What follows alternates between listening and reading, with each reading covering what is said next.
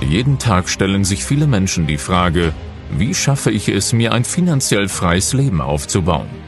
Vermögensverwalter und Unternehmensentwickler Sven Lorenz hat die Antworten darauf und teilt sie hier mit dir im Business und Finance Podcast. Ein System aus drei Schlüsseln führt zu persönlicher Entwicklung, wirtschaftlichem Erfolg und finanzieller Freiheit. Der erste Schlüssel ist deine persönliche Attitude für Erfolg, deine Ziele und deinen Anspruch an das Leben selbst. Der zweite Schlüssel ist ein eigenes erfolgreiches Unternehmen, das zur Quelle deines Vermögensaufbaus wird. Der dritte Schlüssel ist finanzielle Intelligenz für clevere Investmentstrategien. Sven Lorenz gibt dir mit diesem Podcast nicht nur diese drei Schlüssel an die Hand. Du wirst in der Lage sein, echte Resultate für dich zu erzeugen. Und nun viel Spaß mit der heutigen Folge. Ab wann lohnt sich eigentlich eine Holdinggesellschaft? Was ich dir von Anfang an sagen kann, wenn du dich mit einem Unternehmen auf den Weg machst und du planst langfristigen, nachhaltigen Erfolg, dann lohnt sich praktisch eine Holdinggesellschaft von Anfang an. Und ich sage dir auch gleich warum. Denn wenn du eine Holdinggesellschaft gründest, dann besteht sie aus zwei Elementen, in der Regel, um es vereinfacht darzustellen. Sie besteht aus einer Holding-Muttergesellschaft, und einer Holding-Tochtergesellschaft.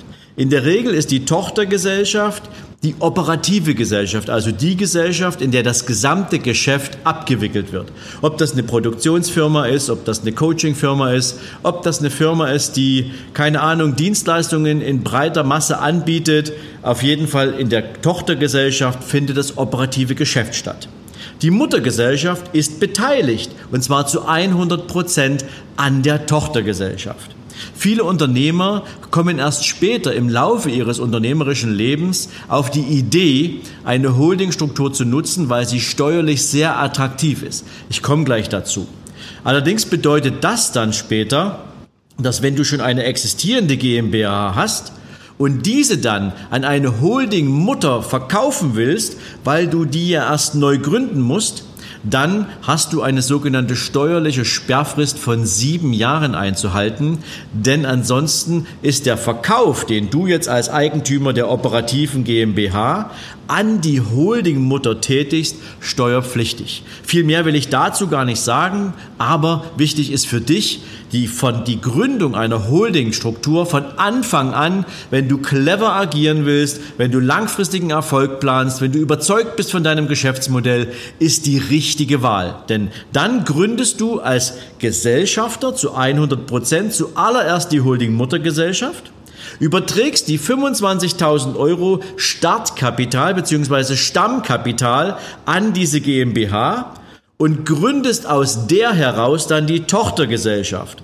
Und da du ja in einer GmbH maximal nur oder mindestens 12.500 Euro Stammkapital eingezahlt haben musst, reichen also einmalig 25.000 Euro Stammkapital aus, um beide Gesellschaften mit Stammkapital auszustatten. Das mal nur von den Beträgen her und dann hast du eine saubere Struktur. Warum ist das sinnvoll?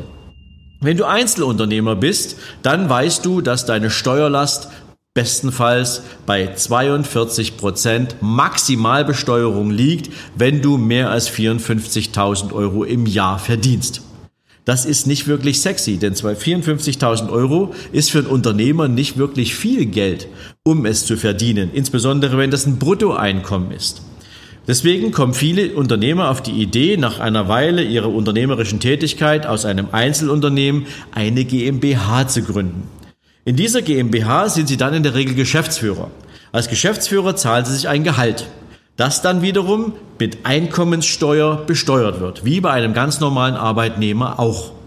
Allerdings darf die GmbH natürlich auch nicht unbesteuert bleiben. Das heißt, wenn die GmbH einen jährlichen Gewinn macht, kommt das Finanzamt und sagt, ich möchte gern von dem Gewinn dieser normalen GmbH 30 Prozent abhaben. Diese 30 Prozent bestehen aus Körperschaftssteuer und Gewerbesteuer.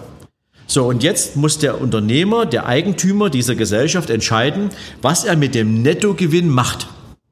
Tja, und was macht er mit dem Nettogewinn? Am besten wäre es natürlich, dass der Geschäftsführer, der Gesellschafter zu 100 Prozent, ja auch eine Chance hat, sich einen Teil von diesem Gewinn auszahlen zu lassen, weil er gerne Tantieme hätte. weil er natürlich seine unternehmerische Tätigkeit gern auch durch eine Tantiemenzahlung entsprechend gewürdigt sehen möchte. Was glaubst du, zu welchem Steuersatz diese Tantiemenzahlung jetzt abgerechnet wird? Du hast recht, wieder zum Einkommenssteuersatz des Geschäftsführers. Also vor diesem Hintergrund macht das gar keinen Sinn, nur eine GmbH zu haben, wenn du dir Kapital, also wenn du dir Gewinn nach Steuern aus der GmbH entnehmen willst als Gesellschafter. So, und jetzt muss man sich natürlich die Frage stellen, was ist die Alternative? Wo nützt dir dann eine Holdinggesellschaft was? Und ich mache dir das jetzt mal an einem einfachen Beispiel. Stellen wir uns vor, du hast diese Holdinggesellschaft gegründet. Das heißt, du hast eine Muttergesellschaft, du hast eine Tochtergesellschaft, du bist in dieser Tochtergesellschaft lediglich angestellt, die Tochtergesellschaft wird von der Muttergesellschaft gehalten und die gehört wiederum dir zu 100 Prozent. Jetzt macht diese operative GmbH, wo du Geschäftsführer bist, 200.000 Euro Gewinn. Das heißt also vor Steuern. In diesen 200.000 Euro ist natürlich auch schon enthalten, dass du dir ein Geschäftsführergehalt gezahlt hast also nach Abgang von Personalkosten. Nehmen wir mal an, du bist bescheiden und zahlst dir nur 70.000 Euro Gehalt jeden, jedes Jahr aus. Dann werden deine 70.000 Euro jetzt mit 42 Prozent besteuert. Was übrig bleibt, ist dann dein Nettoeinkommen. Jetzt hat diese GmbH 200.000 Euro Gewinn brutto. Jetzt kommt das Finanzamt und sagt, wir hätten gern 30 Prozent davon, also 60.000 Euro. Die nimmt sich jetzt das Finanzamt weg. Bleiben 140.000 Euro übrig. Jetzt musst du als Geschäftsführer entscheiden, natürlich in Absprache mit dem Gesellschafter, was die Holding-Muttergesellschaft ist, wie dieser Gewinn verteilt werden soll, wie dieser Gewinn genutzt werden soll. Und jetzt kannst du zwei Dinge tun. Du kannst diese 140.000 Euro komplett in der operativen GmbH lassen, weil du demnächst beabsichtigst, irgendwelche Wirtschaftsgüter davon zu kaufen oder irgendwelche anderen wichtigen, unternehmensrelevanten Investitionen zu tätigen. Oder du machst das, warum die meisten Unternehmer tatsächlich eine Holding gründen. Du nimmst zum Beispiel 100.000 Euro von diesen 140.000 und schiebst sie in die Muttergesellschaft nach oben. Im Prinzip ist es nichts anderes als eine Gewinnausschüttung der Tochter an die Mutter. Das Holding-Privileg, was die meisten eigentlich nur von Konzernen kennen, besagt jetzt, dass dieser Gewinn den du nach oben in die Muttergesellschaft abführst, bei der Muttergesellschaft sehr, sehr minimal besteuert wird. Das heißt also, der Gewinn, der bei der Muttergesellschaft ankommt, wird nur zu 5% besteuert. Das heißt, 100.000 Euro schickst du da hoch und von diesen 100.000 Euro müssen allerdings nur 5.000 Euro besteuert werden. Und das mit circa 15% Körperschaftssteuer, weil wenn die Muttergesellschaft eine ganz elementare Eigenschaft besitzt, und deswegen gründet man Holdinggesellschaften, dann hat sie vermögensverwaltenden Charakter. Vermögensverwaltender Charakter bedeutet, sie kümmert sich nicht um irgendwelche operativen Dinge, sondern sie verwaltet nur Beteiligungskapital bzw. Erträge aus Beteiligungen. Und weil sie ja an der Tochtergesellschaft beteiligt ist und eine entsprechende Entlohnung bekommt als Ausschüttung, ist die nur zu 15 Prozent steuerpflichtig. Und das auf diese 5000 Euro. Das heißt praktisch gar nichts. Wenn du so willst, 1,5 Prozent der gesamten 100.000 Euro gehen nochmal ans Finanzamt. Fast 98.000 Euro oder mehr als 98.000 Euro bleiben der Gesellschaft erhalten. Und jetzt kannst du als Eigentümer dieser Muttergesellschaft mit diesen 98.000 Euro investieren. Du kannst es in Aktien investieren, du kannst es in Immobilien investieren, wobei bei Immobilien gibt man immer noch den Hinweis dafür, eine separate Beteiligungsgesellschaft zu gründen. Du kannst es in Kunst investieren, du kannst es in Uhren investieren, in Pferde, in was auch immer. Du kannst das Kapital investieren. Und wenn du es investierst, dann steht dir aus diesem Kapital natürlich auch Ertrag zu, aus diesen Investitionen, aus diesen Beteiligungen, die du eingegangen bist. Und diese Beteiligungen im Ertrag werden auch wieder nur zu 15 Prozent besteuert. Wenn du dir jetzt anschaust, welche Steuerlast du zu tragen hättest auf der Einkommenssteuerseite, nämlich 42 Prozent overall, oder du hast 15 Prozent Besteuerung in deiner Muttergesellschaft, Was ist wohl die cleverere Entscheidung, wenn du Vermögen aufbauen möchtest?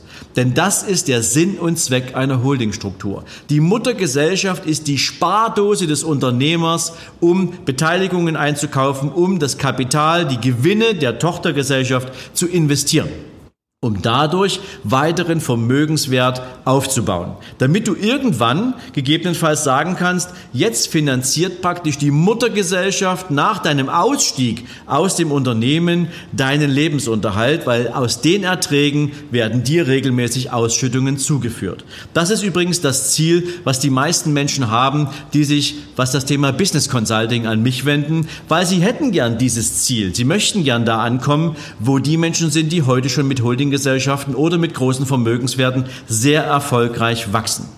Das ist aber eine andere Geschichte, können wir gern vielleicht in einem anderen Video besprechen. Ich wollte dir mit diesem Video ganz klar ein Signal senden, wenn du an deine Unternehmensstory glaubst, wenn du fest davon überzeugt bist, dass du wirtschaftlich erfolgreich bist, wenn du nachhaltig wachsen willst, dann gibt es praktisch nur eine sinnvolle Lösung und zwar von Anfang an die Hausaufgaben richtig zu machen und dir praktisch so ein Konstrukt aufzubauen, damit du nicht unnötig Steuern abführen musst, was nicht heißt, dass man keine Steuern bezahlen soll, aber es gibt Menschen, die im Steuerbereich sehr aktiv sind und sagen, warum willst du nur die, nicht die Steuern bezahlen, die du ausschließlich zahlen musst? Also, wenn ich weiß, ich muss nur einen bestimmten Steuersatz bezahlen, weil ich meine Hausaufgaben richtig gemacht habe, dann ist das mein wirtschaftlicher Vorteil. Darüber hinaus kannst du vielleicht noch mitnehmen, dass eine Holding-Muttergesellschaft auch die Möglichkeit hat, zum Beispiel Darlehen auszugeben. Das ist natürlich nochmal ein bisschen komplexere Materie, weil es auch eine Art im Prinzip Kapitalentlehnung ist. Das heißt, sie gibt Kapital aus und hat ein Rückforderungsrecht und kann dafür natürlich Zinsen verlangen. Aber auch das ist zum Beispiel möglich. Wenn zum Beispiel eine neue Tochtergesellschaft entsprechend Kapitalspritzen braucht, damit sie in der Investition vorankommt. Denn wenn du einmal eine Holdinggesellschaft, eine Holding-Muttergesellschaft hast, dann kannst du unter diese Muttergesellschaft praktisch so viele Tochtergesellschaften drunter hängen, wie du nur möchtest. Für unterschiedliche Dienstleistungen, für unterschiedliche Produkte. Du kannst praktisch eine komplette Konstruktion entwickeln. Aber dieses Beispiel sollte dir am Anfang dazu dienen, dieses Verständnis zu entwickeln zwischen Tochter und Mutter und welchen steuerlichen Nutzen und Effekt es für dich hat und insbesondere welche Vorteile es auf der Vermögensbildungsseite für dich mit sich bringt. Ich hoffe also, ich konnte dir mit dieser Folge Klarheit darüber verschaffen, wie deine nächsten Schritte Schritte aussehen sollten, wenn du ein gutes, ein ertragreiches, ein erfolgreiches Unternehmen bauen willst. Und für heute wünsche ich dir einen großartigen Tag. Ich freue mich, wenn du das nächste Mal dabei bist und in diesem Sinne, bis dann. Ciao, ciao.